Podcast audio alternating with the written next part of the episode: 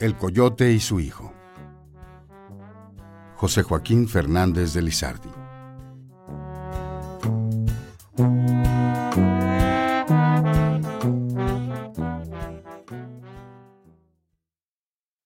Con mucha formalidad decía un coyote a su hijo.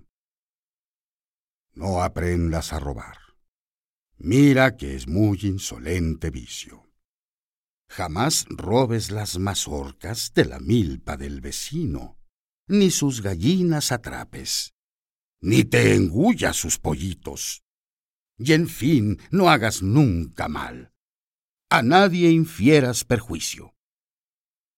Haz con todos lo que quieras, que todos hagan contigo, porque sólo de este modo vive un coyote bien quisto.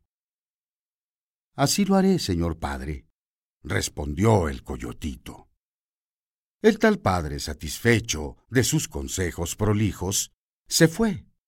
¿A dónde? A un gallinero, y no dejó animal vivo. Al amanecer volvió lamiéndose los hocicos, mas no tuvo la fortuna de que su gallinicidio quedase tan encubierto que no lo supiera su hijo porque éste se fue a una vista espiándolo muy pasito y lo vio consumar el sangriento sacrificio. En virtud de cuyo ejemplo, él hizo a otro día lo mismo.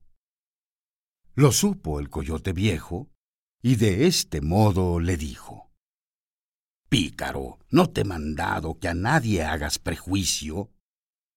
Sí, señor padre, es verdad, contestó el coyotillo.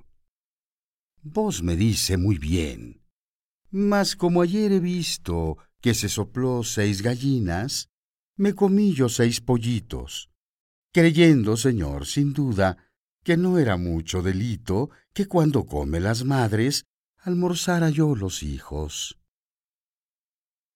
Nada respondió el coyote, hipócrita fementido pues conoció que el consejo sin el ejemplo es muy frío, y que para que aproveche el más saludable aviso, por los ojos debe entrar antes que por el oído.